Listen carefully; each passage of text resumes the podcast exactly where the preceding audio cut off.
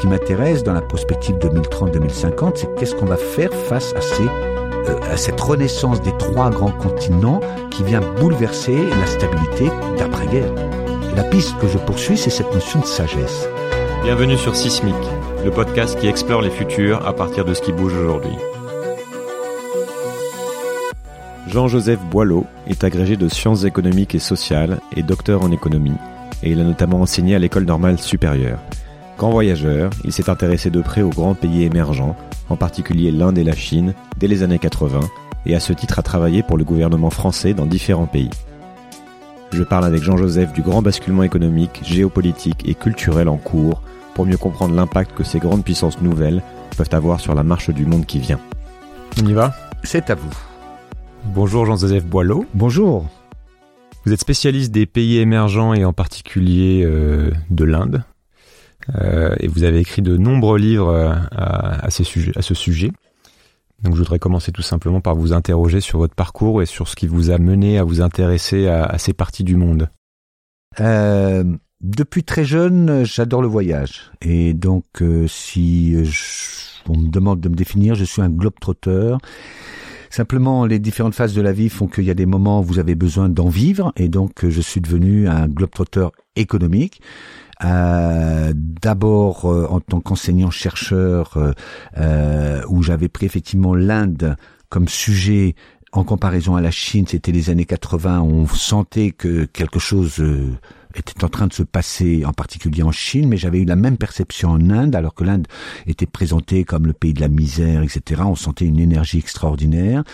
Et donc, j'ai, une fois que j'ai terminé ma thèse, qui était une façon aussi de, formuler une grille de compréhension du monde qui était pluridisciplinaire parce que je suis économiste mais euh, formation également sociologue et géographe et Euh, euh, j'ai eu la chance de traverser euh, le monde avec euh, la direction du Trésor dans les ambassades euh, qui m'a permis de bien comprendre aussi la logique des acteurs qui quand même n'ont pas gouverné le monde mais sont censés dans la diplomatie régler les affaires du monde jusque dans les années 2005-2006 et puis, euh, je suis maintenant un globe-trotteur à mon compte, un expert qui essaye de bien permettre de comprendre cette émergence de ces continents qui sont des continents d'un milliard et demi d'habitants, la Chine, l'Inde et l'Afrique. Que j'ai commencé à prospecter au début des années 2000 euh, pour euh, savoir en gros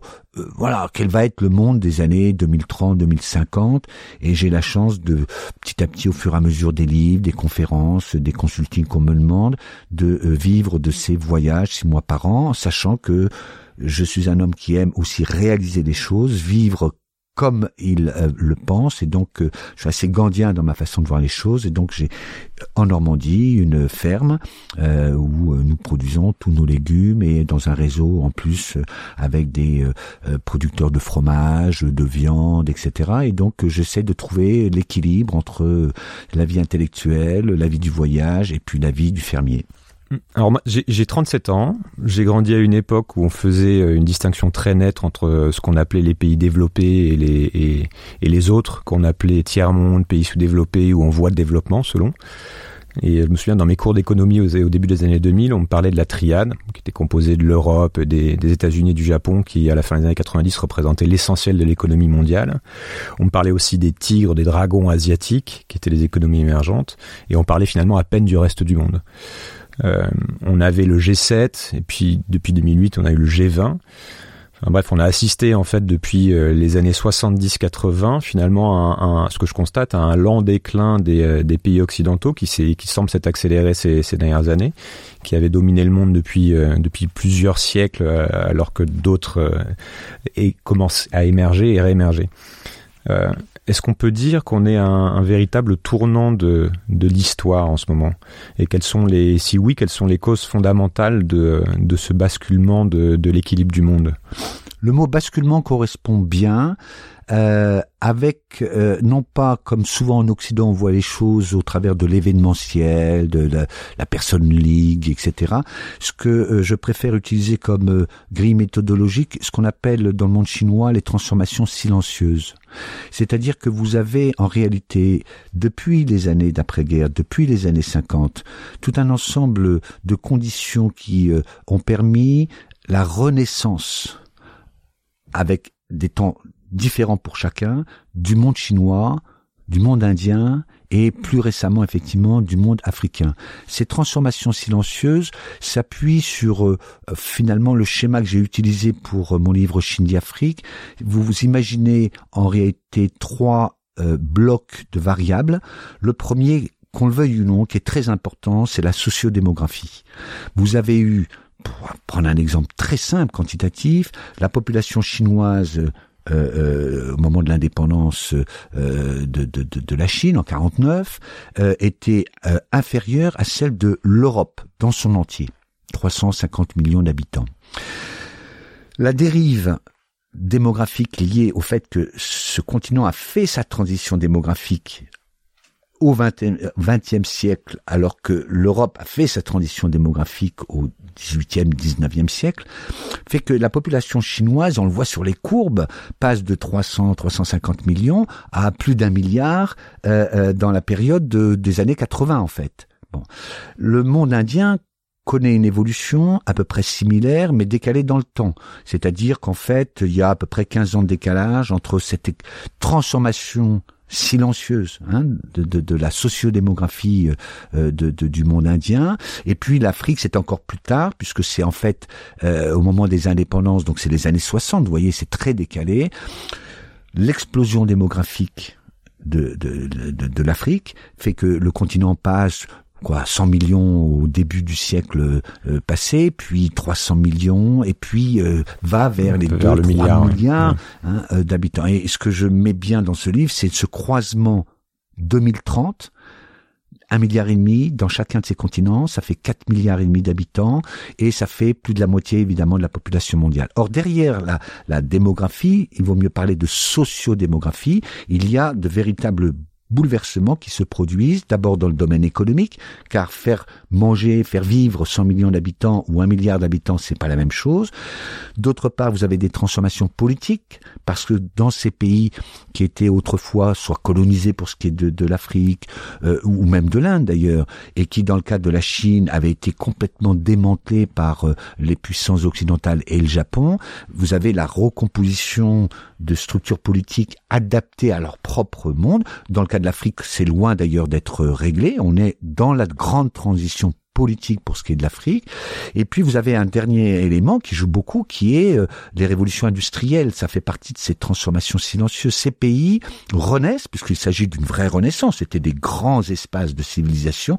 C'était des grandes puissances économiques quand même pendant de 15 à 20 siècles, avant que l'Occident, en gros, fasse sa transition démographique, sa transition politique vers le 16e, 17e siècle. Et donc, le, le, le, la révolution industrielle, euh, la première, bah, c'était pour l'Occident et puis on voit qu'il y a eu la deuxième révolution industrielle, où là déjà ça s'est un peu partagé avec euh, les pays euh, dits émergents, mais c'est surtout des pays qui émergent au moment de la troisième révolution industrielle. Parfois, on parle maintenant même de la quatrième révolution industrielle avec euh, révolution informatique et, et, et donc ces géants renaissent au moment où le monde lui-même redistribue les cartes. Et donc cette redistribution des cartes démographiques, politiques, techniques et donc politique finalement et ce qui est en train de se produire. Donc a un croisement de, de cycles en fait, c'est-à-dire que l'Europe a été en avance entre guillemets sur euh, sur son cycle notamment de, de, de croissance donc démographique et industrielle, euh, enfin les deux étant assez liés.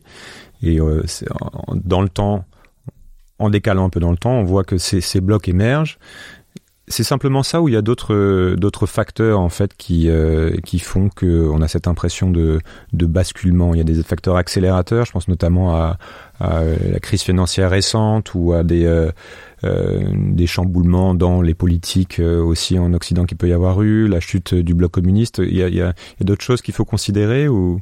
Alors, dans ces transformations silencieuses qui font que vous avez un peu le mécanisme que vous appelez des cycles, on peut très bien effectivement euh, utiliser cette expression à la condition de ne pas le voir comme un cycle où se répète l'histoire. Donc c'est autour d'un trend, vous avez effectivement des fluctuations, des phénomènes de cycle. Et donc, euh, par exemple, la transition démographique peut s'inscrire euh, tout à fait dans ce schéma, puisque vous avez eu une histoire de l'humanité en gros pendant 18 siècles où la population mondiale a très peu augmenté, et puis, euh, euh, ce phénomène euh, qui tient aux transformations politiques et économiques fait que vous avez un mécanisme tout à fait spécifique qu'on appelle la transition démographique. Et en termes cycliques, c'est d'abord en, Occident qu'elle se produit, euh, en Europe hein, fondamentalement, et puis euh, les autres continents vont effectivement euh, connaître leur propre transformation démographique, et donc le cycle passe de l'Europe à la Chine, puis à l'Inde, etc. Et ensuite, vous avez tout un ensemble d'événements et euh, notre, nos historiens ne s'intéressent qu'aux événements au lieu de poser les événements à l'intérieur de ces transformations silencieuses et de ces trains. Par exemple, la crise financière de 2008, qui est effectivement un élément très important parce que ça intervient au moment du basculement, je pense, nord-sud. C'est-à-dire c'est la fin de l'hégémonie du Nord, c'est très clair. Elle est le produit à la fois des contradictions internes des pays développés, qui n'arrivent plus à trouver un mode de capitalisme relativement stable. Donc on voit que depuis 2008, donc on vit à crédit euh, de manière exagérée, notamment les inégalités qui explosent, euh, le chômage de masse hein, qui est en train de se produire euh, dans, dans nos pays, la crise climatique qui progressivement euh, est l'expression de ce mode de développement occidental euh, totalement euh, qui n'a pas d'avenir, hein, qui conduit vraiment à la catastrophe. Et puis bah, les autres pays émergents, les autres zones émergentes qui reproduisent ce modèle, la Chine n'est pas très différente du modèle américain, par exemple dans le mode de consommation, font que les, les, les courbes montent vers des scénarios de l'insoutenable. Et donc ce qui m'intéresse dans la prospective 2030-2050, c'est qu'est-ce qu'on va faire face à ces euh, à cette renaissance des trois grands continents qui vient bouleverser la stabilité d'après-guerre. On va y revenir. je voudrais rester un petit peu sur la, Chine aussi pour comprendre peut-être la, différence entre ces grands blocs et pourquoi on peut avoir aussi un décalage, puisque la Chine a été le premier en fait euh, grand émergent dont on a beaucoup parlé depuis euh, depuis 10-15 ans. Comment on peut expliquer euh, en quelques mots le miracle justement du développement chinois des, des 30 dernières années? Alors, au-delà de la démographie, euh, c'est un très bon exemple parce que bien souvent euh, on interprète tout comme à partir de 1980, Deng Xiaoping arrive au pouvoir et donc et politique de l'enfant unique, etc. Pas du tout. En réalité, le, miracle chinois, si on veut parler d'un miracle au sens où les gens n'y croyaient pas, s'explique par en fait la politique maoïste des 30 années précédentes. C'est-à-dire que vous trouvez tous les signaux de cette euh, croissance extraordinaire de rattrapage de la Chine, en réalité, entre 49 et 79. C'est quoi? C'est un, j'ai parlé de la transition démographique. C'est bien à ce moment-là que la Chine voit sa population exploser. Deux, c'est euh, la politique maoïste extrêmement intéressante d'équilibre des sexes, de parité homme-femme. On ne se rend pas compte à quel point ça, c'est un élément qui force aujourd'hui le respect et qui donne ses atouts euh, euh, euh, à la Chine. toutes ces usines dont on parle, bah oui, c'est les femmes qui sont entrées sur le marché du travail et qui sont dans ces usines textiles, électroniques, etc., etc. Et la troisième grande transformation, on l'oublie, c'est que Mao Tse-tung était un instituteur et il a totalement renouvelé le modèle chinois des mandarins, d'une euh, hiérarchie extrêmement forte, etc., qui empêchait euh, finalement les Chinois d'exprimer euh, individuellement, on va dire, leurs compétences, leurs qualités. Alors, comme toujours, ce modèle maoïste va à un extrême, et donc il n'est pas soutenable non plus, mais il réunit ces 30 années, ces 30 années de, de, du maoïsme, réunissent les conditions de l'entrée de la Chine sur la scène internationale avec tous les atouts d'une réussite économique. D'accord. Et après, il y a eu un, le deuxième déclic, c'est que il y a pu avoir cette ouverture, entre, du coup, cette adoption du modèle économique occidental qui a fait que ça a pu se passer, qu'on a vu le développement. C'est ça, euh, mais ça n'a été possible que parce qu'il y a eu pendant 30 ans un modèle chinois qui s'est recentré sur lui-même après la déstructuration complète du colonialisme. Et, et ce qui frappe le respect, bien sûr, c'est que la Chine aujourd'hui sait où elle va, elle a ses institutions Après, on aime ou on n'aime pas, on la caractérise de totalitarisme, etc. C'est autre chose. Ils ont trouvé leur modèle. Hein. Elle a trouvé son modèle, et ce modèle est un modèle qui est pas occidentalisé. Ils reproduisent, bien sûr, et ils sont rentrés de façon très opportuniste sur le marché mondial capitaliste, mais ils ont leurs propres institutions, et euh, le fait que le Parti communiste reste évidemment l'élément le, structurant à la fois de la société et de l'économie, euh, euh, il faut revenir aux 2000 ans passés de la civilisation chinoise pour bien comprendre que c'est non pas du communisme, mais c'est ce fameux mélange que j'aime beaucoup, parce qu'il se caractérise par trois grands courants de pensée, le confucianisme, le taoïsme et le bouddhisme. C'est aujourd'hui en gros ce qui euh, forme le, le, le, non pas le squelette, mais le, le mental, l'écosystème chinois. Est-ce que c'est un modèle de développement qui est aujourd'hui pris comme exemple par, euh, par les autres pays dont on parle ou les autres régions dont on parle, donc l'Inde et, l'Afrique? Et qu'est-ce qu'elles ont fait de différent jusqu'à présent qui fait qu'elles n'ont pas émergé aussi vite? C'est toujours une question de cycle. Il y a toujours un décalage ou il y a aussi une adoption qui a été plus. C'est parce que nous voyons l'histoire courte. Euh, je pense qu'on va en gros vers un très rapide vieillissement de la Chine vers euh, euh, euh, alors que les gens la voient comme la superpuissance qui va reprendre le rôle des États-Unis. Non, j'y crois pas. Je crois beaucoup plus qu'on se rapproche du modèle japonais, vous savez, qui était présenté comme le number one lui aussi, qui allait remplacer les États-Unis. Elle a son propre rythme. Elle avait besoin d'aller très vite pour rattraper parce que précisément euh, la, transition démographique fait que le tiers de la population chinoise va avoir plus de 60 ans là dans les 20 euh, prochaines décennies, et donc je ne pense pas qu'on va avoir une, une, une, une puissance qui va être dynamique comme ça pendant 50 ans. L'Inde a son propre modèle et elle a mis euh, plus de temps, on va dire, à peut-être à trouver aussi son équilibre. C'est normal, c'est plus un schéma démocratique où bah on prend plus le temps de la palabre, de l'explication. Mais euh, l'Inde émerge avec euh, un modèle très différent, c'est-à-dire qu'au lieu de copier les technologies occidentales, de rentrer de plein pied sur le marché mondial pour tirer les capitaux, les technologies, ça a été le modèle chinois. Le modèle indien est beaucoup plus auto-centré. Et quand vous êtes en Inde, tout d'un coup, vous avez l'impression que les portes se referment. Oui, c'est un monde, un univers C'est un monde à lui tout seul. Et l'Inde, euh, euh, la renaissance de l'Inde s'appuie sur euh, les ressorts de la civilisation indienne. Alors le cas de l'Afrique est intéressant parce que elle est beaucoup plus perturbée par, euh, qu'on le veuille ou non, le colonialisme, l'esclavage, etc., a, a, a, profondément euh, euh, détruit les, les, les, éléments de stabilité. Et donc, je pense que l'Afrique est plutôt non pas émergente, mais elle, elle est sur, on appelle ça l'ébullition.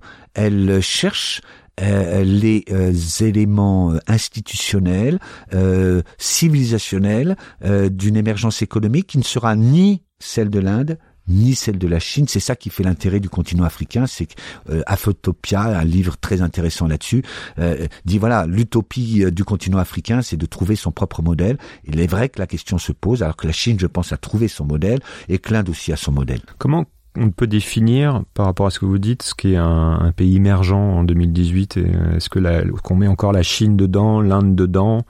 Alors, euh, à partir de quel moment on estime qu'il y a rattrapage ou je sais même pas si on veut parler de rattrapage de quoi que ce soit d'ailleurs, mais cette idée qu'un pays émerge, ça, ça veut dire quoi aujourd'hui? Moi, j'aime bien l'image de l'iceberg. Vous avez une mer euh, plate et puis euh, tout d'un coup vous voyez la pointe d'un, iceberg qui est là. c'est ça un, pays émergent. C'est un pays qui euh, finalement comptait pour du beurre, qui n'apparaissait pas. vous voyez, le, dans le commerce mondial, la Chine faisait 0,2% du commerce mondial dans les années 50. Et puis tout d'un coup, se produit le mouvement. Vous voyez une pointe, et puis cette pointe devient petit à petit un continent et donc la Chine est le premier euh, euh, la première puissance commerciale du monde c'est même devenu le premier investisseur international l'an dernier et puis vous voyez que l'Inde est en train aussi de prendre euh, une, une, forme à peu près équivalente même si c'est pas le même iceberg à quel moment on va dire qu'un pays émergent a vraiment émergé? Eh bien lorsque euh, dans les affaires mondiales, à la fois économiques et politiques, il est à parité. Et on peut dire que ce n'est pas encore vraiment le cas. Même la Chine n'est pas à parité. On voit bien d'ailleurs que la tension entre les États-Unis et la Chine aujourd'hui, le fameux Trump-Xi Jinping, cette confrontation-là est liée au fait que euh, les États-Unis ont vraiment peur, et à juste titre d'ailleurs, je pense, de d'une Chine qui aura émergé comme un des grands acteurs du monde. L'Inde n'est pas un grand acteur du monde. C'est une grande euh, puissance, assez fermée sur elle-même, mais elle ne joue pas un rôle clé dans les affaires mondiales, ni économiques, ni politiques. Quant à l'Afrique,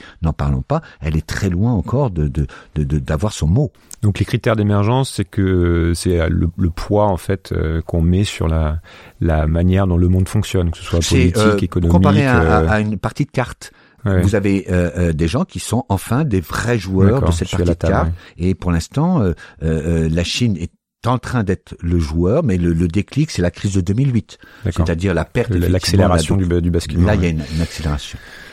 On a beaucoup entendu parler des, des BRIC, du, du, groupement des BRIC, ce groupe de pays, donc Brésil, Russie, Inde, Chine, euh, qui, euh, depuis le début des années 2000, qui était un peu le, le groupe qui allait prendre le pouvoir sur euh, sur la marche du monde, euh, et que je trouve que ça a l'avantage de nous, tout d'un coup, nous, nous fait prendre conscience du fait que la position dominante du vieux monde était en train de vaciller. Mais est-ce que c'est toujours un, ça a toujours une certaine forme de pertinence aujourd'hui. Quel rôle, ou, ne serait-ce que pour euh, dans l'imaginaire en fait qu'ils ont, euh, enfin, dans, dans, ont créé. Les, les, médias occidentaux ont tendance à ne parler que des sommets du G7 et des choses comme ça, mais quand vous regardez le monde comme je le vois plutôt de l'hémisphère sud, euh, les sommets des BRICS sont devenus les grands sommets euh, dont tous les médias indiens, chinois, africains, latino-américains parlent.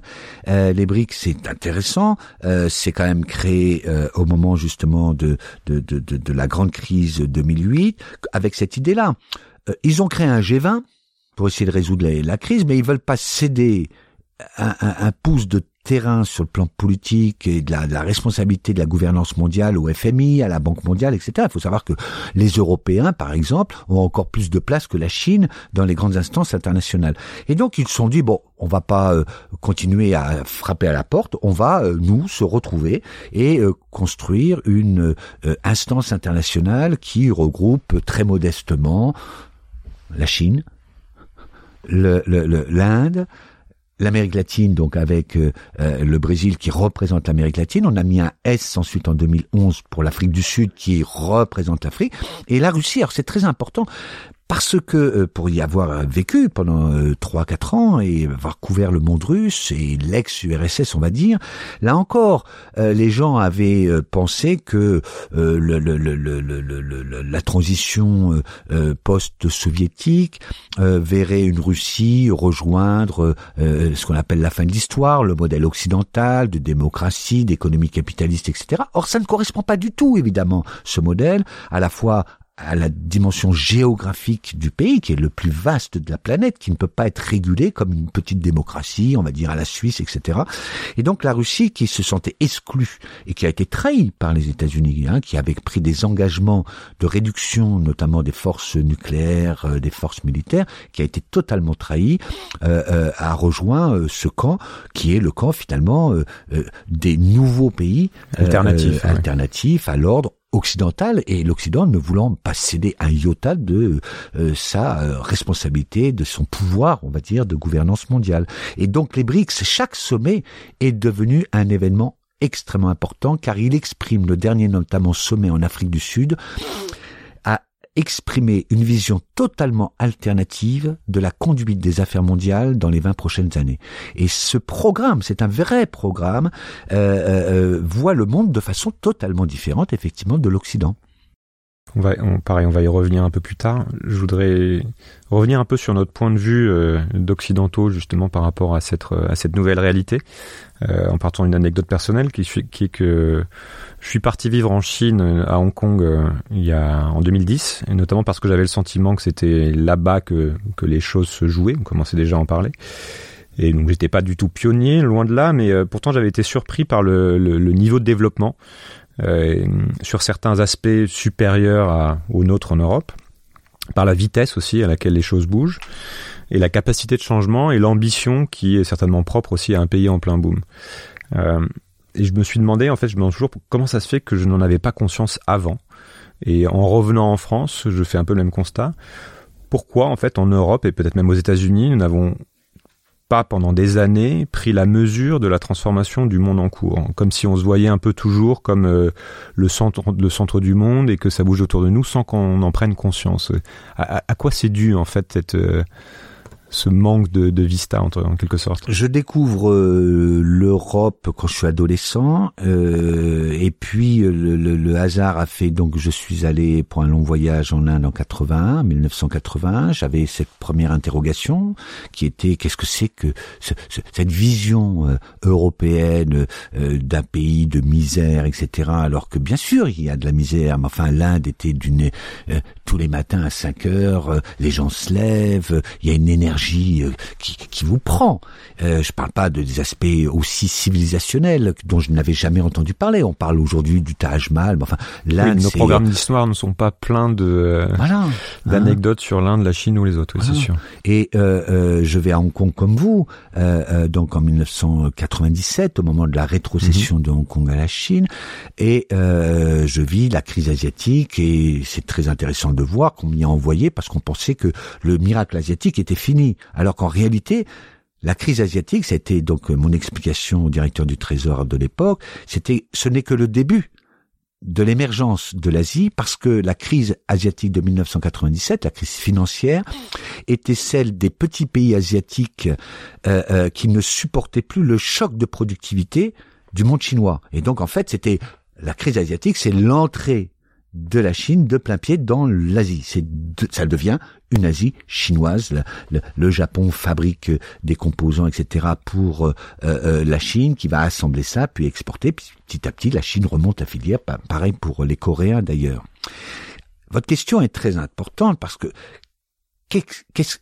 quand on arrive à Hong Kong et que euh, vous avez, euh, vous passez du monde du telex j'envoyais mes notes à l'époque en tapant sur un telex. Donc, euh, il faut, faut, imaginer ce que c'est. Je crois qu'il n'y a pas d'auditeurs qui savent vraiment encore ce que c'est qu'un telex. Notre correspondance diplomatique, c'était une machine euh, à taper où on tapait son rapport qui était envoyé par telex, donc par des, euh, euh des, des, des, réseaux spécialisés. Bon, j'arrive euh, avec un ordinateur et tout d'un coup, je, je découvre l'Internet. Et, et, et, en l'espace de trois mois, je bascule complètement vers le 21e siècle à Hong Kong en 1997. Téléphone mobile, euh, qui coûte rien à l'époque. Première chose à Hong Kong, vous avez votre téléphone mobile.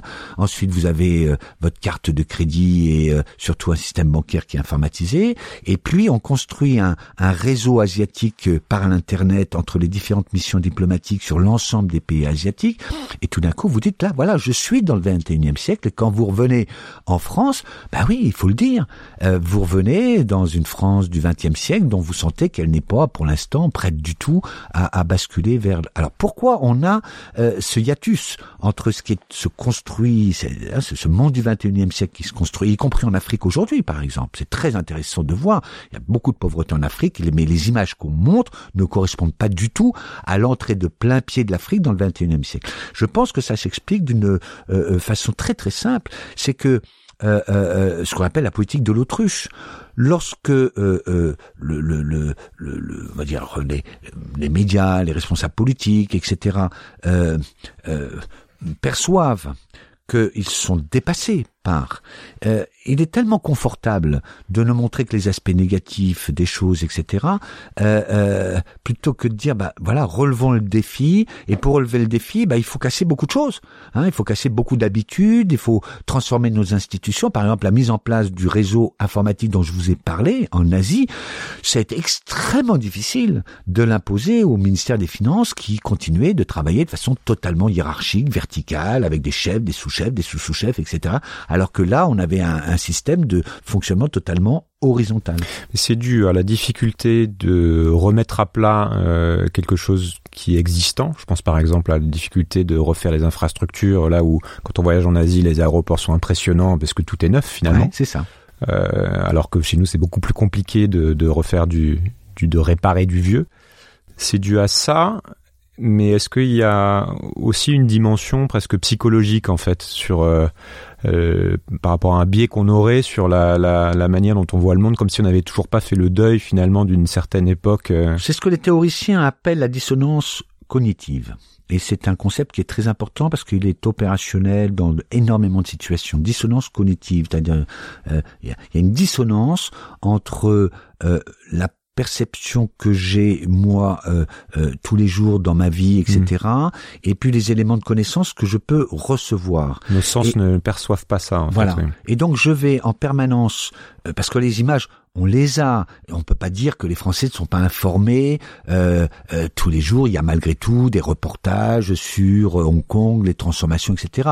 Mais le, le, le, le, le, comment dire, le filtre qui va être utilisé pour traiter ces images, c'est celui de l'homme qui domine et qui refuse de voir qu'il y a un basculement qui s'opère.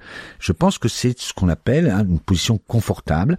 Je reste dans mes habitudes et notamment notre élite reste dans ses habitudes. Vous comprenez bien que le président de la République française, par exemple, fonctionne aujourd'hui d'une façon très confortable pour lui. Il est chef d'une tribu et euh, euh, il se voit pas euh, dire à la tribu écoutez, voilà, la France est devenue une petite puissance, la France n'est plus du tout euh, à un niveau vraiment opérationnel. Euh, regardez la Syrie, enfin la Libye, toutes ces choses-là. Et donc euh, la tribu va se faire un peu l'autruche et va refuser de voir le régiment. C'est extrêmement grave parce qu'évidemment, le décalage ne cesse de se creuser, d'où le résultat une position antagoniste vis-à-vis de ces puissances. Moi, ce qui me frappe, c'est le, par exemple, le China bashing. C'est-à-dire, il y a un rejet complètement de la Chine, même si je répète, on peut ne pas être en accord avec leur système politique, etc. Mais il y a un China, bashing effrayant sur l'Inde. On, on, ne, on, on, ne, véhicule que encore euh, des images extrêmement négatives de l'Inde, etc. Quant à l'Afrique, n'en parlons pas. L'impression que l'Afrique ne décollera jamais quand on est en France. Il y a, il y a ce filtre effectivement que chacun se met euh, aussi culturellement je pense. Et moi, ce qui me, ce qui me choque encore plus, en fait, c'est ce filtre justement que que ceux qui nous communiquent sur ces sujets-là mettent, soit parce qu'ils ne parlent pas de ces sujets-là, euh, notamment les politiques ou les médias, finalement, 90% sont centrés sur nous-mêmes avec une très mauvaise compréhension, en tout cas, si la compréhension est là, très mauvaise communication sur ces sujets-là. Et, euh, et je me demande si c'est quelque chose finalement de de l'ordre de la paresse, de, de l'incompréhension ou, euh, comme on peut dire, d'une forme de manipulation, c'est-à-dire euh, euh, dormez tranquille en fait. Et, Écoutez, y a un, je trouve le bon exemple, c'est la question linguistique. dans tous ces personnalités qui sont euh, censées donc véhiculer les informations sur le reste du monde, etc. Aucun ne parle l'anglais. Pour vous donner un exemple, c'est effrayant de voir. Mais même dans nos grands responsables, même si n'ont pas accès à cette connaissance tout simplement parce qu'ils ne parlent pas anglais, par exemple. Bon, et, et, en France, les élites politiques sont essentiellement des élites régionales, des notables locaux. Hein. Regardez bien leur ancrage. Rappelez-vous le président Hollande, par exemple, qui, euh, pour lui, le grand voyage, c'était de retourner euh, dans sa ville natale. et donc on a euh, une sorte de cécité. Ces gouvernants, alors vous allez me dire les médias sont pas des gouvernants, si ils ont des relations extrêmement étroites avec les gouvernants, et donc ils ne peuvent pas, à mon sens, euh, euh, trop se, différencier, si vous voulez, des, des responsables économiques et politiques. D'ailleurs, les responsables économiques qui se sont globalisés, et vous avez de, grands groupes français absolument remarquables, vous remarquerez, n'ont quasiment euh, pas le droit, enfin ne sont pas cités, ne sont pas interviewés, etc. Hein, les grands groupes français qui sont des champions mondiaux, mondiaux, et même dans les PME, vous avez des PME mondiales qui sont absolument remarquables, que vous voyez justement à Hong Kong, c'est impressionnant de voir euh, le Made in France se, se, être aussi performant. Ces gens-là, vous ne les entendez pas, vous ne les entendez jamais, du coup, on va essayer de rattraper un peu ça, euh, de corriger un peu ça, tout du moins. Euh, je voudrais revenir sur cette idée de rattrapage, euh, puisque c'est un peu cette vision justement qu'on a tendance à avoir, avec une vision moi que je trouve justement un petit peu biaisée pour avoir été sur place, qui est que la Chine et ses pays émergents, y compris l'Afrique, ne font que nous rattraper en nous copiant. Et certes, on, on construisent des usines et ont des usines qui produisent tout ce qu'on consomme ici, mais voilà, ça reste des produits de manufacture en quelque sorte. Euh, pourquoi on n'arrive pas à voir aussi, est-ce que je sais pas si vous avez quelques exemples, le fait que ils n'ont pas forcément exactement que ce n'est pas une réalité de rattrapage, mais qu'il y a une, une réalité peut-être du dépassement, comme s'ils avaient finalement euh, n'avaient pas à passer par les étapes par lesquelles on était passé pour entrer dans le 21e siècle. Ouais, exactement ce que vous dites. Euh, il, il, il, rattrape d'une certaine façon parce que en termes de population, en termes de, de, de production industrielle, etc. Euh, sur les courbes, on les montre petit à petit euh, rattrapés. Mais moi, ce qui m'a toujours frappé, et ça a été le cœur de ma thèse d'ailleurs, c'est de dire que l'Inde ne fera jamais, euh, euh, ne reproduira jamais le modèle européen ou le modèle américain, etc. On a affaire dans ces euh, pays, c'est pour ça que j'aime bien l'expression renaissance. Hein, on a une renaissance de ces civilisations à un moment et c'est pour ça qu'on n'est plus dans le rattrapage, où, euh, comme on le disait pour les nouvelles technologies, les paradigmes changent en même temps. Et comme ce sont les derniers arrivés euh, euh, sur le à la table du festin, eh bien, ils utilisent les nouveaux outils. Et on le voit, ils les utilisent beaucoup plus que nous. Je suis à chaque fois frappé de voir, y compris donc en Afrique, comment le téléphone mobile, bah, aujourd'hui, n'importe quel Africain naît avec le téléphone mobile. Ils sont pas passés par la carte de crédit, ils, sont directement les, les... les banques, par exemple, ne vont pas exister. Vous n'aurez pas d'agence bancaire en hmm. Afrique. On va tout de suite passer. Je parle pas de la Chine, où là c'est impressionnant de voir comment, en, l'espace de 10-15 ans, ce dont je parlais, le téléphone mobile, est devenu un smartphone et comment ce smartphone, les Chinois en moyenne passent 4 à 5 heures par jour, non seulement à communiquer, ils sont pas sur les réseaux sociaux seulement, mais à faire tout un ensemble d'opérations. Donc ils construisent le 21e siècle. Donc on est dans le processus où le rattrapage est déjà des passages. D'une part, donc ils dépassent, c'est évident. En innovant donc aussi. En innovant. Et d'autre part, ils conservent leur propre identité, c'est ça qui a fait la force des pays émergents, ils conservent leur propre identité et cherchent à définir, un, avenir qui sera euh, euh, euh, harmonieux, on va dire, avec ce qui forme la culture, parce que fondamentalement, un, un homme, une femme ne court pas après un PIB, il court après la vie. Et c'est ça qui compte. Et donc euh, des McDo par exemple, il y en a en Chine, mais vous avez vu comme moi que ah, quand on est à Hong Kong, on mange chinois à 95% au moins. Euh, et puis mettre du, et, des toutes les du riz dans leur menu chinoises, voilà. Quand vous êtes en Inde, on voit bien, c'est la même chose. La, la, question culinaire, tout bête, mais elle est importante. On n'a pas d'occidentalisation du monde comme on le pensait. On va essayer de, de, de jouer au jeu des, euh, des projections. Euh, pour deviner ce qui pourrait se passer dans, dans d'ici dans 20-30 ans. Euh, donc de même, euh, commencer par ce qu'on a ce qu'on a un peu abordé, c'est-à-dire le, le, rôle que pourrait jouer la, la Chine euh, au 21e siècle avant de passer sur les autres les autres blocs. Donc de même qu'on peut dire que l'URSS, puis et les États-Unis, puis en particulier les États-Unis depuis une trentaine d'années ont été les blocs structurants de l'après-guerre quels pays en fait vont être les, nouvelles puissances euh, mondiales ou régionales et qui dicteront les règles sur les, années à venir? Et est-ce que ce sera quelle sera notamment la place de la Chine, euh, puisque beaucoup de gens ont affirmé que le XXIe siècle serait chinois, par exemple? Quel est votre oui, par rapport le, le siècle de l'Asie. Hmm. Alors, ça sont des idées qui n'engagent que moi mais mon travail consiste à faire de la prospective, donc je m'engage, je me mouille. Et donc j'ai testé tout un ensemble d'hypothèses, etc. Voilà la vision du monde que j'ai sur la période 2030-2050. 1. La Chine n'est pas destinée à devenir la superpuissance du monde. Et l'Asie n'est pas destinée à devenir le nouveau centre du monde. Pourquoi? Premièrement, parce que l'Asie a sa propre logique, sa propre dynamique. Je crois beaucoup que le vieillissement extrêmement rapide de la Chine et du monde chinois dans son ensemble fait que euh, vous n'allez pas avoir une puissance jeune, énergique, qui va à la conquête du monde. L'image qui me semble prédominer dans le cas chinois, c'est celle de finalement la muraille de Chine. Cette idée, si vous voulez, que, et on le voit bien sur le plan informatique par exemple, euh, la cybermuraille, ce qu'ils appellent la cybermuraille, pour empêcher les Facebook, etc., de rentrer en Chine, la Chine se protège. Ça ne veut pas dire qu'elle ne va pas dans le reste du monde, pas du tout. Elle va chercher des technologies parce qu'elle sait qu'elle a besoin de se moderniser, que si elle veut être une vieille Chine dans les années 2050, autonome, il faut être comme le Japon, puissance technologique. Mais je ne la vois pas du tout partir à l'assaut du monde, devenir une super Comme elle n'a jamais eu vraiment d'intérêt dans son histoire d'ailleurs. Exactement. Je ne vois pas non plus les États-Unis décliner comme euh, les Français euh, depuis 30 ans attendent le déclin. Euh, de même que vous avez des Français qui attendent l'éclatement de la Chine. Vous savez, on a parlé sans arrêt de la crise chinoise à venir. Ça fait 30 ans que des économistes vous disent que ça va pas durer, que ça va je n'y crois pas, mais je pense que les États-Unis disposent de ressorts extrêmement importants, très positifs au sens pour eux en tout cas, et qui sont effectivement ce, capitalisme euh, outrancier a en même temps les vertus de ça euh, et, il attire, je le vois à chaque fois quand je vais euh, là encore en Chine, en Inde ou en Afrique, ils attirent les élites du monde entier. Je veux dire le, le, le, le rêve de tout chinois performant entre guillemets, c'est d'aller faire ses études aux États-Unis à Harvard et contrairement à ce qu'on pense, peu reviennent.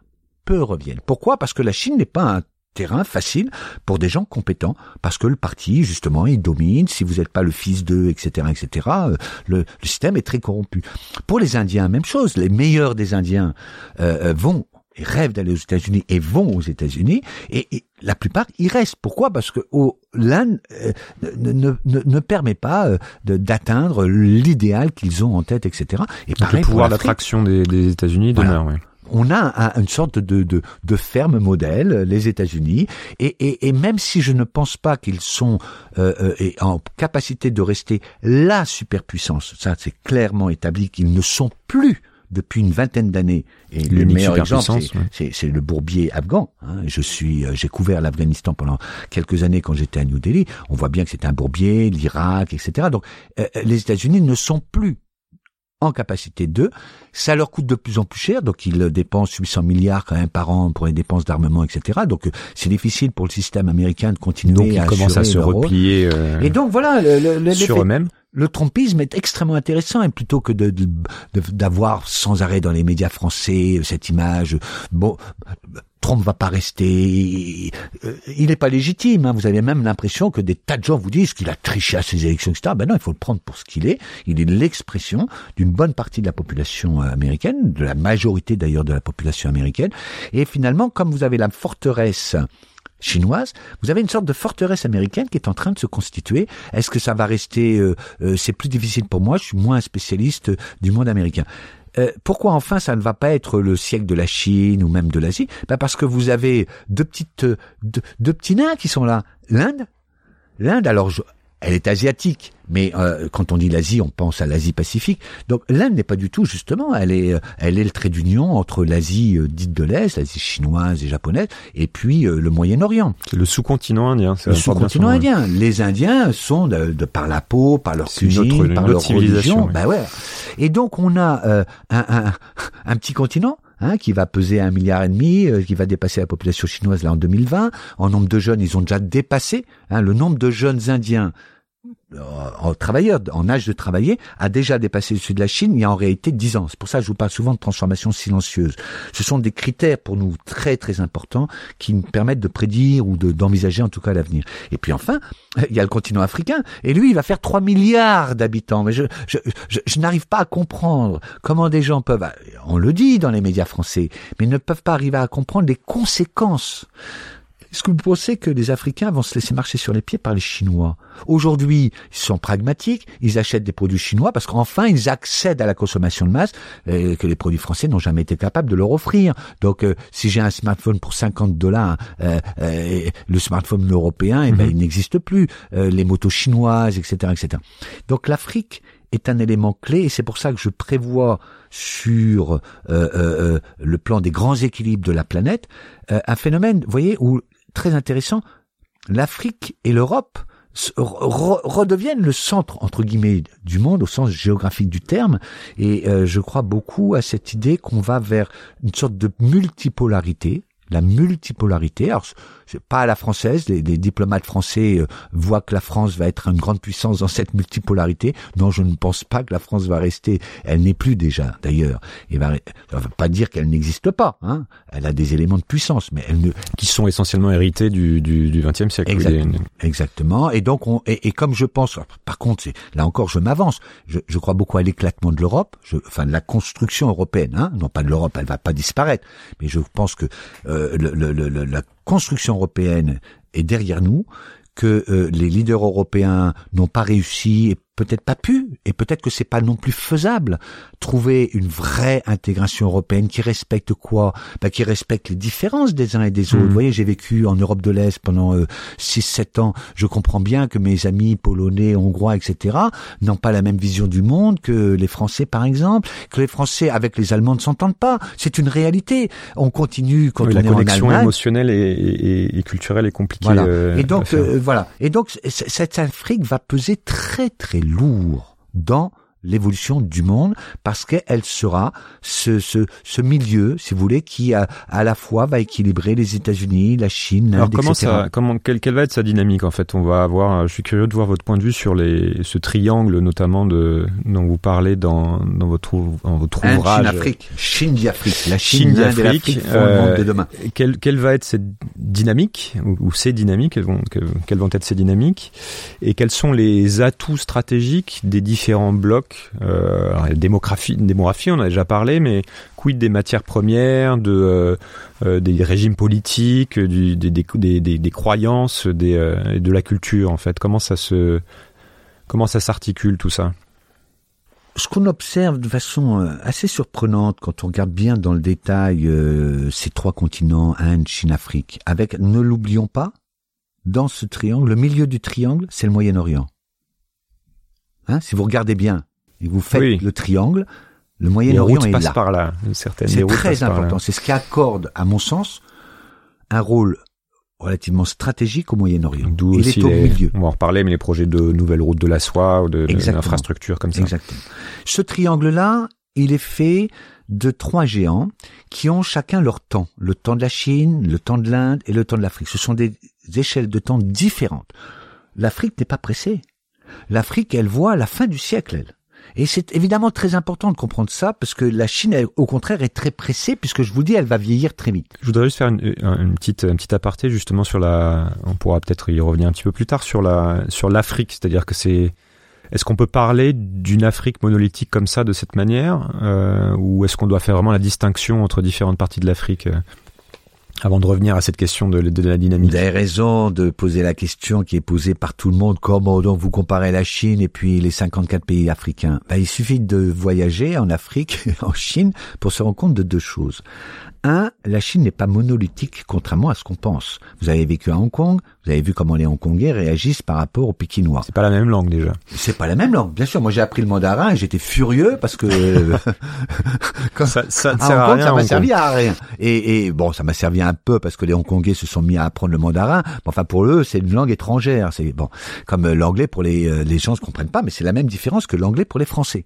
Il y a plein de mots en réalité français dans l'anglais, mais vous voyez bien qu'on a du mal à se comprendre quand même. Euh, Taïwan, euh, le Sichuan. Si vous êtes Sichuanais, vous parlez Sichuanais, vous ne parlez pas et vous avez une vision de, de Pékin qui est parle pas mandarin, oui. et voilà, donc vous avez quand même euh, 26 provinces. Et le monde chinois et la force des empereurs chinois, on va les appeler les empereurs, Xi Jinping, hein, l'empereur Xi Jinping, c'est d'avoir repris cette vieille euh, doctrine, on va dire, hein, ou philosophie de l'hégémonie. C'est le Tian Tian. Le pouvoir central, c'est le toit qui Qui unit tout le monde, unit tout le monde, qui protège tout le monde. Et c'est vrai que c'est peut-être pas une démocratie euh, au sens occidental du terme, mais il y a une très grande décentralisation Des du, pouvoirs, du euh, pouvoir, de l'économie, etc. Et euh, euh, que quand vous parlez à un Sichuanais, il va d'abord se définir comme Sichuanais pas comme Chinois. Ne parlons pas de l'Inde. L'Inde, les différences sont encore plus fortes. Alors, là, il est vrai que en, en Afrique, ce sont des pays. Oui, mais enfin, des pays artificiels. Parce que quand vous êtes, quel que soit le pays, euh, prenons l'exemple de l'Éthiopie, qui est un de mes grands voyages là récents, vous avez des homo, les Oromos, les Amaras, euh, euh, les Tigréens, et vous avez une cinquantaine, une centaine d'ethnies. Donc, euh, la- la- la- la- l'Afrique, par contre, a une identité propre. Ça, c'est D'accord, il y une a un chose qui socle frappé culturel commun, malgré tout. socle commun, les gens ont beaucoup voyagé, euh, et les Africains se positionnent. Une identité, c'est par rapport aux autres. Hein, une identité, c'est jamais pour soi-même. Donc, ils se distinguent du reste du monde et ils ont le sentiment, encore aujourd'hui, peut-être ça changera, d'avoir une communauté de destin vis-à-vis du reste du monde. Ça, c'est extrêmement intéressant. Quand ils sont au sommet, par exemple, de Pékin, euh, Afrique, euh, Chine, vous avez 53 chefs d'État africains face on va dire face, allez, à l'empereur Xi Jinping, eh bien, ils se sentent une communauté de destin face à la Chine. C'est extrêmement intéressant. Et quand vous regardez tout simplement le Facebook de vos amis africains, regardez, regardez, vous verrez, ils ont à 90% des Africains, et ce sont des Africains de toute Afrique. Parce que pour eux, finalement, qu'est-ce que ça veut dire que d'être sénégalais ou d'être togolais, etc., etc., sachant que je vais plutôt être Peul ou plutôt euh, Boara, etc., etc. Donc, euh, il y a une communauté, on va dire de destin, qui permet de penser que l'Afrique est un tout dans sa problématique en termes de où est-ce que je vais De même qu'on peut parler d'une communauté euh, de destin pour l'Europe, euh, même si c'est difficile à construire finalement. Ben, elle est plus difficile en Europe qu'en Afrique. C'est ça qui est intéressant. Regardez l'Union africaine. Tout le monde se moque hein, de l'Union africaine, mais elle fonctionne beaucoup mieux que l'Union européenne aujourd'hui. Quand les chefs d'État se retrouvent euh, à l'Union africaine, c'est 54, ils parlent d'une même voix, ils ont décidé d'un commun accord d'une zone de libre-échange, etc., etc. Donc euh, l'Afrique n'a pas cette histoire longue de l'Europe des nations. Le problème de l'Europe, ce qui a été sa force, c'est en même temps sa faiblesse, c'est ce qu'on appelle la vision westphalienne du monde, une Europe des États-nations. C'est ça qu'on n'arrive pas à casser en Europe, et hélas, la construction européenne s'est faite autour finalement de l'idée de nation, qu'on le veuille ou non. Et regardez, la France et l'Allemagne sont voisins et ne partagent rien, rien. Alors, je voudrais revenir sur la, question d'origine, après cet aparté, sur les dynamiques justement entre sur, sur ce triangle-là. Donc on a euh, une valse à trois temps. On a euh, euh, une une une une, une composition florale, on va dire comme cela, faite de trois grandes civilisations la chinoise, l'indienne, l'africaine. On a ce monde arabe qui est au milieu. Faut pas l'oublier parce que c'est très important. On reviendra sur la route de la soie, mais la route de la soie, elle traverse le monde arabe, arabo-musulman. L'Inde, ce sont des gens qui viennent du monde arabo-musulman. Le, le, le, le, persan qu'on a parlé finalement en Inde pendant euh, de nombreuses années, c'est comme moi que les informaticiens indiens sont aujourd'hui partout dans les pays du Golfe, etc. Et que ce qui est en train de se produire, c'est les gens là encore ne le voient pas suffisamment, c'est que les Africains de l'Afrique subsaharienne, noirs, sont de plus en plus nombreux dans les pays du Golfe parce qu'ils vont y faire du business et parce que euh, euh, les pays du Moyen-Orient sont pas idiots. Ils ont vu que vous avez un continent qui émerge, émerge, donc ils achètent des terres. Je sais si on dénonce l'achat de terres par le Koweït, etc. en Afrique, etc. Mais vous avez maintenant de plus en plus de liaisons aériennes directement entre les pays du Golfe et l'Afrique. Donc vous avez une valse à trois temps, vous avez trois euh, une composition florale avec des traits de civilisation que j'ai bien définis comme ça le Ying, le Yang et le Zhou. Si vous regardez, si vous voulez, les critères civilisationnels majeurs pour construire une économie et une politique, vous avez regardé des repères à l'espace, la vision du temps, etc., la vision du groupe. Vous avez le yin chinois, le yang euh, euh, euh, indien et le zhou, et ils ne, il, il, forment une matrice. Et ce qui m'intéresse dans ce triangle Inde-Chine-Afrique, c'est qu'il se crée donc des synergies par différence.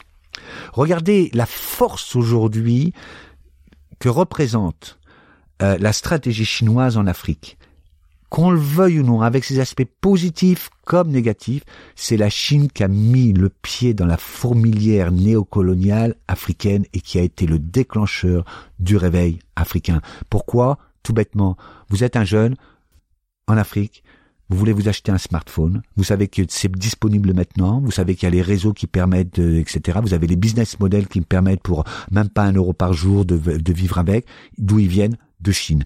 Et donc ça a bouleversé le continent africain. Pareil pour les motos chinoises, les etc. etc. Donc il n'y a pas que du bon, mais ça a provoqué, ça a bouleversé euh, euh, le continent africain. Donc c'est ce que j'appelle les synergies positives. Et je crois qu'on est encore dans cette phase de synergie positive, même si les Africains sont de plus en plus sceptiques sur les intérêts chinois et ce qu'ils font, etc. Mais on est encore dans cette phase de synergie positive. Qu'on vienne sur, ce, sur la, route de la soie, qui est un projet qui s'appelle aussi en anglais One Belt, euh, One Road, qui est un projet d'investissement sur les infrastructures massives pilotées par la Chine.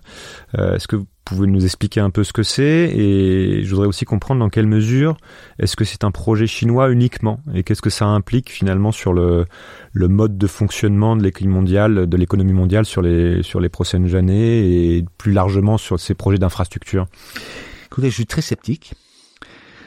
J'aimerais dire que pour les gens qui euh, connaissent bien l'histoire de la route de la soie, donc euh, plus de 2000 ans. Euh, la véritable prospérité de la route de la soie, ça n'a jamais été chinois, c'est euh, à l'époque de l'empire de Tamerlan, le plus grand empire du monde. Et que je sache, Tamerlan était pas chinois, était mongol. Il fait partie de ces populations d'Asie centrale. Il a connu chez nous par les massacres, etc., etc. Mais on oublie que l'essentiel de cette période de l'empire de Tamerlan a été une période de paix, de prospérité et en particulier du commerce et de tolérance des idées. J'incite tout le monde à relire cette période de. Maintenant, c'est un, c'est les Chinois qui ont lancé ça. Pourquoi? Les Chinois fonctionnent beaucoup par slogan. Hein one Belt, One Road, et puis euh, euh, euh, en chinois, Ilu, Ibu, quelque chose comme ça. en fait, c'est parce qu'ils en avaient besoin de façon opportuniste. La Chine a absolument besoin, absolument besoin de vendre aujourd'hui les usines clés en main. Elle a absolument besoin de sécuriser ses approvisionnements de matières premières. Et enfin, elle a besoin sur un plan géopolitique d'aller jusqu'à l'Europe pour se protéger.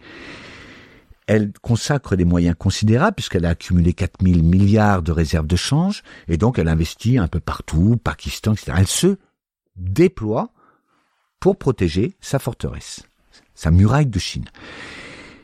Écoutez, je prends tous les paris et je pense que d'ici 15 ans, 20 ans, eh bien, on verra que c'était véritablement un projet visant essentiellement à essayer de donc vendre des équipements chinois, des infrastructures chinoises, etc. Je ne vois pas du tout, pour bien connaître cette zone et en avoir fait notamment en train avec le transsibérien, le chemin de euh, Moscou, c'était à l'époque, euh, jusqu'à Pékin, je ne vois pas cette zone devenir une fameuse prospérité. D'ailleurs, j'en veux pour preuve qu'ils essayent d'y mettre l'Afrique maintenant. Alors, on n'a jamais vu évidemment l'Afrique sur la route de la soie quand même. Eh bien, c'est le projet que dans le discours de Xi Jinping à ce sommet Inde, euh, Chine, pardon, Afrique, il a promis que la route de la soie allait passer par l'Afrique. Non, en réalité, c'est une construction imaginaire. J'ai été surpris de voir que des tas d'Européens sont tombés dans le panneau. Par contre, vis-à-vis de la Russie, c'est important. C'est aussi quand même pour la Russie un moyen de se, euh, de retrouver sa prétention impériale. Très bien. Je voudrais qu'on se ressente un peu sur la France et, l'Europe euh, en allant rapidement là. Oui, c'est un vrai sujet quand même. Oui, qu'est-ce qu'on fait Qu'est-ce qu'on fait Qu'est-ce qu'on fait et, notamment, on va parler du climat. Euh, exactement. Et euh, donc sur le déclin relatif en fait de, de l'Europe qu'on perçoit finalement, et je pense que c'est aussi ce qui, en tout cas en France ce qui peut créer une espèce de, vision assez négative de, l'avenir, en tout cas pessimiste par rapport à ce qu'on peut voir justement dans ces pays émergents qui eux ont une vision plutôt assez positive globalement. Euh, comment on se situe justement par rapport à ces évolutions? À quoi on doit s'attendre? À, à, une simple stagnation de notre niveau de vie, un appauvrissement? Parce que finalement on peut dire qu'on vit déjà sur une certaine forme de dette. Euh, est-ce qu'on profite euh, ou est-ce qu'on peut profiter justement notamment de cette émergence africaine? Comment vous voyez les choses? C'est un peu la conclusion du livre Chine-Afrique, c'est de dire voilà, il ne tient qu'aux Européens de décider d'être ou non des acteurs et d'être dans la synergie de ce triangle Inde-Chine-Afrique, car, car ils ont tous besoin d'un autre acteur finalement. Et donc l'Europe pourrait tout à fait être partie prenante de cette synergie. On le voit, les Africains euh, se méfient beaucoup quand même des, des Chinois, n'est-ce pas?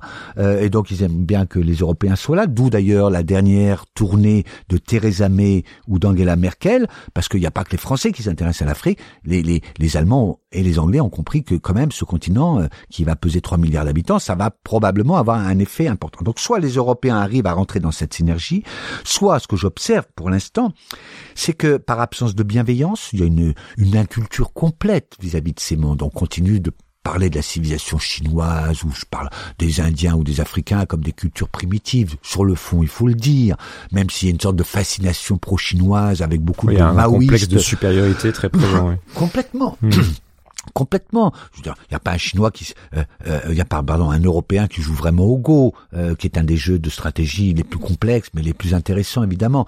Il y a des Européens qui jouent bien sûr au jeu d'échecs, mais vous observerez que pour l'essentiel, ce jeu reste un jeu russe, etc., etc. Donc, on est dans une logique nous de construction aussi d'une forteresse forteresse vis-à-vis de ces mondes émergents.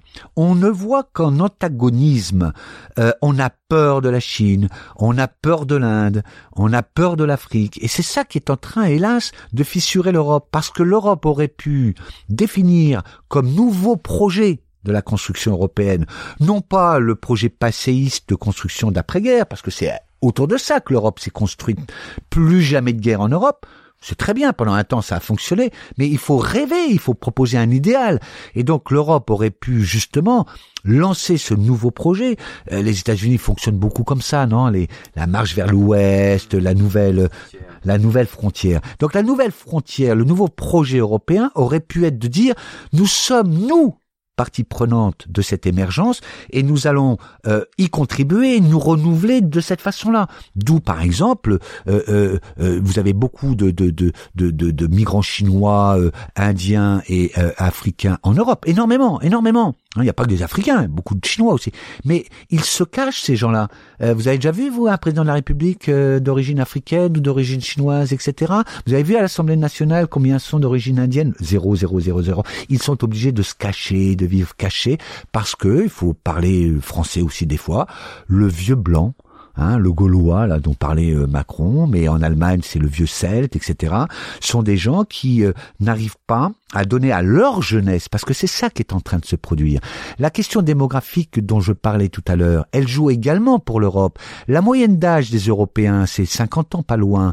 La moyenne d'âge des auditeurs de France Inter, de RTL, c'est les 55 ans à 60 ans. Vous vous rendez compte où est-ce que vous entendez parler de la jeunesse de l'Europe? Cette jeunesse, hélas, démographiquement, ne compte que pour 18% à peu près. Donc elle ne fait plus les élections, par exemple. Où est-ce que vous avez vu des jeunes qui sont vraiment aux affaires en, euh, euh, en Europe? Et en particulier en France. Donc c'est un projet de vieux et ce projet de vieux, comme celui que je prévois pour la Chine, c'est consiste à se protéger. Donc, et souffre du biais euh, dont on a parlé de, de, vision du monde. Complètement. Et ça déclenche une logique, un cercle vicieux très dangereux, parce que non seulement c'est le chinois qui est mon ennemi, mais désormais c'est l'allemand qui est mon ennemi. C'est-à-dire que, vous voyez, ça. Donc c'est plutôt mal parti ah, et, c'est structurel, et euh, y, compris en prenant en compte la, la, structure de la démographie, effectivement. Parce que je ne vois pas du tout, du tout, ce qui va changer cette tendance-là. Je voudrais qu'on parle d'écologie. Bah oui, parce que c'est la vraie dimension. Qu'est-ce qui va se passer? Si le tableau dont j'ai parlé tout à l'heure, la Chine qui va vers son apogée dans pas très longtemps, l'Inde qui fait euh, sa petite, euh, hein, il y a un proverbe indien que j'adore qui est goutte à goutte le bassin se remplit. Voilà, c'est ça l'Inde, goutte à goutte. On a le temps. On a le temps. Euh, pareil du côté africain, vous savez, les, les, les, un grand proverbe africain, c'est lorsque tu ne sais pas où tu vas, regarde d'où tu viens. Les Africains sont dans cette phase. Ils regardent d'où ils viennent. Ils sont en train de s'emparer de leur passé parce qu'il a été occulté euh, au nom de ce autre proverbe qui est très beau, qui est que les récits de chasse, enfin, lorsque les lions auront leurs historiens, les récits de chasse ne tourneront pas à la, plus à la gloire des chasseurs. Hein. Lorsque les lions auront leur historien, les récits de chasse ne tourneront plus à la gloire des chasseurs. Pour l'instant, ils n'ont pas vraiment encore leurs historiens, les Africains. Or, il y a des périodes qu'on raconte dans l'Afrique, l'Afrique pour les nuls, extraordinaires de, de, l'histoire de l'Afrique, avec des royaumes, des empires, il y a une vraie culture, etc. Donc, si ce schéma que j'ai décrit, qui est donc effectivement pessimiste pour, euh, enfin négatif, pas pessimiste, pour l'Europe, pour les États-Unis, je pense qu'il est réaliste, euh, reste la grande puissance, etc. Alors, euh, euh, on va non pas vers un monde de guerre, comme souvent je lis, je suis très surpris de voir ça, la guerre mondiale est inéluctable. Non, parce que ce monde multipolaire a ses propres euh, euh, euh, moyen d'équilibrer. Je ne vois pas, par exemple, la Chine attaquer les États-Unis ou attaquer l'Asie, etc. Alors, ma question, c'est plus sur est-ce que ce, ce développement, juste qu'on voit venir, parce que dont on vient de parler, ne sera pas contraint assez rapidement, finalement, par des problématiques écologiques Eh ben, c'est ça qui est en train de, se produire. Et de, ressources, comme on le voit en Chine, par exemple, le manque d'eau dans le nord, la pollution qui commence à être. On parlait des transformations silencieuses. On disait que c'est l'élément central de la prospective. Il y a une transformation silencieuse qui s'est produite après-guerre, depuis les années 50, qu'on appelle maintenant l'anthropocène, c'est-à-dire le fait que donc les hommes ont aujourd'hui totalement euh, euh, impacté, leur planète, impacté leur planète et la détruisent. C'est très clair. Nous consommons chaque année trois fois les ressources naturelles de la planète. Le changement climatique, les diplomates, pour, par diplomatie et donc en fait par euh, lâcheté, ont surtout pas voulu prendre le scénario de changement climatique de euh, euh, fameux GIEC, donc le groupe d'action pour le climat, de scientifiques, qui montraient que nous allions non pas vers progressivement, goutte à goutte, deux ou trois degrés de réchauffement. Non, il y a un scénario scientifique qui joue sur les effets dominos, ce qu'on appelle les effets systémiques. Et donc, je crois à la théorie du, de la catastrophe. Je suis persuadé que vous avez un monde stable sur le plan géopolitique dont on a parlé tout à l'heure, et que derrière ce scénario de stabilité, il arrive la, catastrophe climatique. Cette catastrophe climatique, donc la vraie question est non pas est-ce qu'elle se produit ou est-ce qu'elle se produira pas, elle se produit, elle est comment elle va impacter les grands équilibres mondiaux, comment elle va impacter les Européens, les Chinois, etc. Voilà comment je vois les choses. Dans les phases d'effondrement, de crise climatique, vous allez très probablement avoir euh, euh, euh, le, le scénario du pire, la recherche du protecteur. Et donc on va justifier des régimes dictatoriaux un peu partout. Il y a des films de science-fiction. Bon, je m'en méfie, hein, mais enfin maintenant il y a des intuitions, donc après j'ai travaillé sur les schémas. Voilà pourquoi je pense, nous avons depuis une petite dizaine d'années la montée des nationalistes, des dictateurs en herbe. Partout, partout. Je crois que c'est quand même ça qui est frappant. Même, même en France, le président Macron n'est pas un président démocratique au sens où il exprime. Il y a un retour de l'autorité qui, bah, qui bien est sûr. un peu partout. Cet homme-là est élu quoi par 20-25% de l'électorat français. Donc, qu'est-ce que ça veut dire? Ça veut dire qu'on on risque d'avoir un schéma en deux temps. Pendant un premier temps, c'est multipolarité euh, il y a des frictions, euh, il y a des conflits comme au Yémen, etc. Euh, euh, collatéraux, on appelle ça, ou les Rohingyas. J'aimerais bien parler des Rohingyas parce que le génocide des Rohingyas est lié à l'acheminement du pétrole saoudien vers la Chine en passant par la Birmanie. C'est ça l'affaire des Rohingyas. C'est pas parce qu'ils sont musulmans.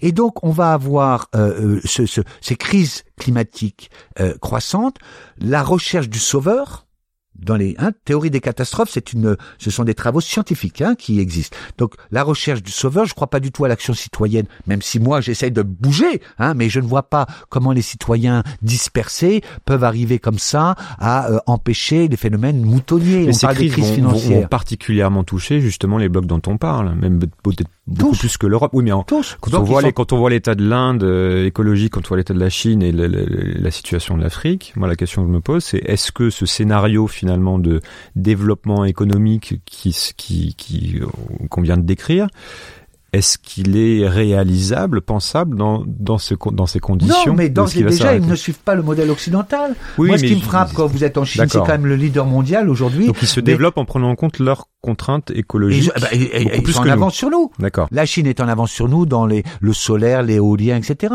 La Chine invente, vous avez vu, des aspirateurs géants pour euh, euh, supprimer les poussières, etc. Ils cherchent les solutions et comme ils sont plus touchés que nous, eh ben ils vont plus vite. Les Indiens, c'est très intéressant. Donc ils La développent le pollution est terrible à ils, ils développent le frugal, ils Le frugal, le frugal. L'Afrique est très touchée aussi. Mais alors attention, moi, je, euh, je regarde bien, si vous voulez, les travaux des scientifiques sur le changement climatique et les crises écologiques. Euh, arrêtons de dire que les pays riches seront moins impactés. Vous avez vu ce qui s'est passé cet été. Là, cet hiver, un tiers, je pense, du cheptel français va devoir être euh, abattu parce qu'on n'a plus les fourrages pour le maintenir, etc. Vous verrez l'effondrement des prix de la viande. Moi, je me méfie beaucoup. Regardez les États-Unis. Si je peux me permettre, la dernière euh, euh, euh, tornade qui est arrivée aux États-Unis, euh, grande comme la France quand même. Hein. Donc, l'État de Californie, vous avez vu, qui décrète l'état d'urgence, etc. Donc, je me méfie beaucoup. Je pense que finalement, il y a une plus grande résilience dans les pays pauvres parce que finalement, ils sont moins habitués à, À ces confort, structures oui. urbaines, à un confort, etc. Et que quand j'ai appris à vivre comme quand je suis en Inde, je me lave avec quoi? Avec un seau de 10 litres. Point. Point. Et j'ai pris l'habitude et je trouve que je suis D'accord. propre. Donc le, le- ce que vous me dites, c'est que finalement, euh, il va y avoir des défis écologiques euh, comme partout, mais que euh, leur capacité à les prendre en compte et à s'adapter est déjà plus grande que la nôtre, J'ai le et sentiment. que ce scénario finalement de, de croissance demeure euh, plausible. Du coup, ça sera pas. Bah, ça sera pas un scénario de croissance. Je pense que la décroissance va devenir le vrai mot d'ordre. Non, mais de croissance de ces régions dont on, Oui, dont on a mais attendez, ils vont émerger. Mais la- la- la- le problème, c'est la confusion entre euh, euh, la mesure du progrès économique et la mesure du PIB. Enfin, c'est quand même incroyable tous les travaux qui ont été faits, y compris en France, avec le rapport Sarkozy, qui vous montre que la mesure du développement, la mesure du progrès, ne peut pas reposer sur des indicateurs quantitatifs de revenus monétaires, etc. Ce qui nous intéresse, c'est quoi? C'est l'espérance de vie, c'est le progrès humain. Oui. Eh ben bien sûr. Et donc, non, ce qui, ce qui, je, je pense qu'on va basculer et y compris les dictateurs vont basculer. Les dictateurs sont pas des gens imbéciles quand même. Et donc je suis persuadé, d'ailleurs on le voit bien dans les discours chinois en ce moment, il y a de facto un discours de la décroissance qui est en train de rentrer. Alors il n'est pas vendable parce qu'il y a encore pas mal de pauvres, puis il y a encore beaucoup de riches, etc. Mais petit à petit, c'est ça qui est en train de se produire. La Chine est en train de... C'est très marrant, elle travaille sur l'indicateur du bonheur mis en place par le Bhoutan. Oui, j'ai vu. Eh ben oui. Donc voilà, non, ce qui me fait peur, c'est l'évolution, si vous voulez, de la démocratie, non pas au sens de la démocratie libérale occidentale, qui a jamais été une très grande démocratie, hein, mais, euh, le, le, le citoyen, c'est ce que j'appelle l'approche humaniste. Où va être l'humain dans un monde menacé par euh, euh, la crise climatique? Ça, c'est, je pense, la vraie question. Je voudrais qu'on conclue. Euh, comment on se, c'est déjà une ouverture là que vous venez de faire, mais comment on se, on se prépare à ces changements à la fois géopolitiques et euh, et d'environnement que vous décrivez. Et, euh, et personnellement, qu'est-ce que je dois euh, raconter à ma, à ma fille? Je dois lui enseigner le chinois, je dois lui enseigner certaines valeurs, à se Bah, à vivre frugalement. Qu'elle apprenne dix langues. Dix langues, ça veut dire que votre cerveau est totalement totalement en capacité d'écouter l'autre.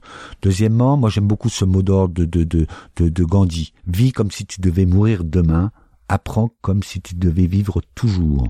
C'est ça qui va être essentiel. C'est la culture, c'est la compréhension d'un monde compliqué, c'est l'ouverture à l'autre, etc. Et puis, sur un plan très pratique, je m'y prépare de deux façons. La première, je vous ai dit tout à fait au début de notre rencontre que j'ai réorganisé ma vie aussi, prenant en compte, et je trouve c'est important quand vous êtes prospectiviste, de- de- d'accorder vos actes avec ce que vous écrivez, ce que vous pensez. Donc euh, j'ai euh, à peu près maintenant le tiers de ma vie consacré à un lieu en Normandie où je produis avec euh, ma famille, mes amis, etc. On essaie de vivre euh, ce qu'on appelle le, le, le, le- euh, zéro carbone et euh, le, comment dire l'équilibre total en termes de footprint, y compris quand je voyage en avion à l'étranger, j'ai maintenant mon budget d'émissions et c'est compensé par euh, ce que je peux produire et faire et planter euh, localement. Donc je pense beaucoup à quand même à une démarche individuelle, c'est important. De, et notamment parce qu'on s'aperçoit que les choses sont pas si simples quand même. Hein, je veux dire, j'aime beaucoup les écolos urbains, mais euh, j'en connais pas beaucoup qui font pousser des salades, etc. Et ceux qui critiquent le glyphosate, je ne dis pas que j'aime le glyphosate, mais ce sont des gens. J'aimerais savoir combien ont travaillé dans des jardins. Hein. C'est compliqué de travailler sur un potager. Euh, le, le, le- le- la nature, elle a ses propres lois. Elle n'est pas toujours gentille. Hein. Il faut pas croire ça. Vous avez des maladies, vous avez de la peste, vous avez des, des chenilles, etc. Donc il faut mettre les mains à la pâte. Donc ça, ça me paraît très important. Et la deuxième chose que je fais, c'est que euh, je, pense qu'il n'y aura pas de solution individualiste. C'est pas possible. Donc il faut des solutions relativement collectives. Et donc j'essaye de travailler sur euh, des solutions collectives. C'est quoi? La piste que je poursuis, c'est cette notion de sagesse. Je crois que le monde a vécu beaucoup autour d'utopies. Et ces utopies ont été des moments importants dans la vie des civilisations. Tout ont produit des utopies. Mais dans le cas des Européens, on connaît bien, il y a eu des utopies, euh, l'utopie communiste, l'utopie ceci, l'utopie cela, mais enfin, elles ont joué des rôles importants dans la route du progrès. Le problème ces utopies sont devenues des dystopies. Je veux dire, je m'appuie beaucoup là sur évidemment les grands romans, le meilleur des mondes, etc. On est dans cette phase-là. La démocratie américaine est une démocratie totalement illibérale. Et je pense que l'Europe, les démocraties européennes vont vaciller très très fortement dans les prochains mois, prochaines années. Et donc, il faut trouver ces solutions collectives et on peut les trouver que si on arrive à trouver des éléments d'une sagesse mondiale. Et euh, c'est ce sur quoi je travaille. Qu'est-ce qui forme une sagesse? Qu'est-ce qui forme non pas seulement la sagesse, mais qu'est-ce qui fait que les sages sont écoutés, les sages sont capables d'impacter euh, euh, les euh, voilà. Et je pense que dans euh, ce cycle de catastrophe qui arrive, il y a bien sûr la capacité de vendre, on va dire ça comme ça, cette idée que ce qui a manqué finalement euh, aux humains, c'est la sagesse de la sagesse, et ce qui va leur manquer pour construire un, 20, un 21e siècle vivable, c'est euh, d'accorder véritablement euh, euh, de la sagesse dans toutes les décisions. Donc je m'appuie sur un vieux vieux texte que j'adore, les fables du Panchatantra, qui raconte le monde tel qu'il est, pourquoi euh, euh, l'homme est à la fois bon, est à la fois mauvais, et que euh, la, la, la, destinée, si on veut survivre, c'est de construire un monde dans lequel non seulement les gens individuellement sont bienveillants, mais dans lequel les institutions, c'est ça qui est important, les institutions politiques, économiques font véritablement place à des décisions et des mises en pratique sages. Merci beaucoup Jean-Joseph. Merci beaucoup d'avoir pris le temps d'écouter cet épisode. N'hésitez pas à découvrir les autres épisodes déjà publiés dans lesquels j'explore d'autres points de vue, d'autres clés de lecture sur les forces à l'œuvre qui feront le monde de demain. Vous pouvez vous abonner à ce podcast sur votre appli préférée pour être sûr de ne rien rater, et je vous invite aussi à laisser un commentaire ou un avis, 5 étoiles si possible, sur Apple Podcasts ou iTunes pour m'aider à rendre ce podcast visible. Vous pouvez retrouver cet épisode sur sismic.fr avec toutes les références citées, ainsi que d'autres liens pour continuer à creuser les sujets évoqués. C'est sismique, c'est demain et ça bouge. À bientôt.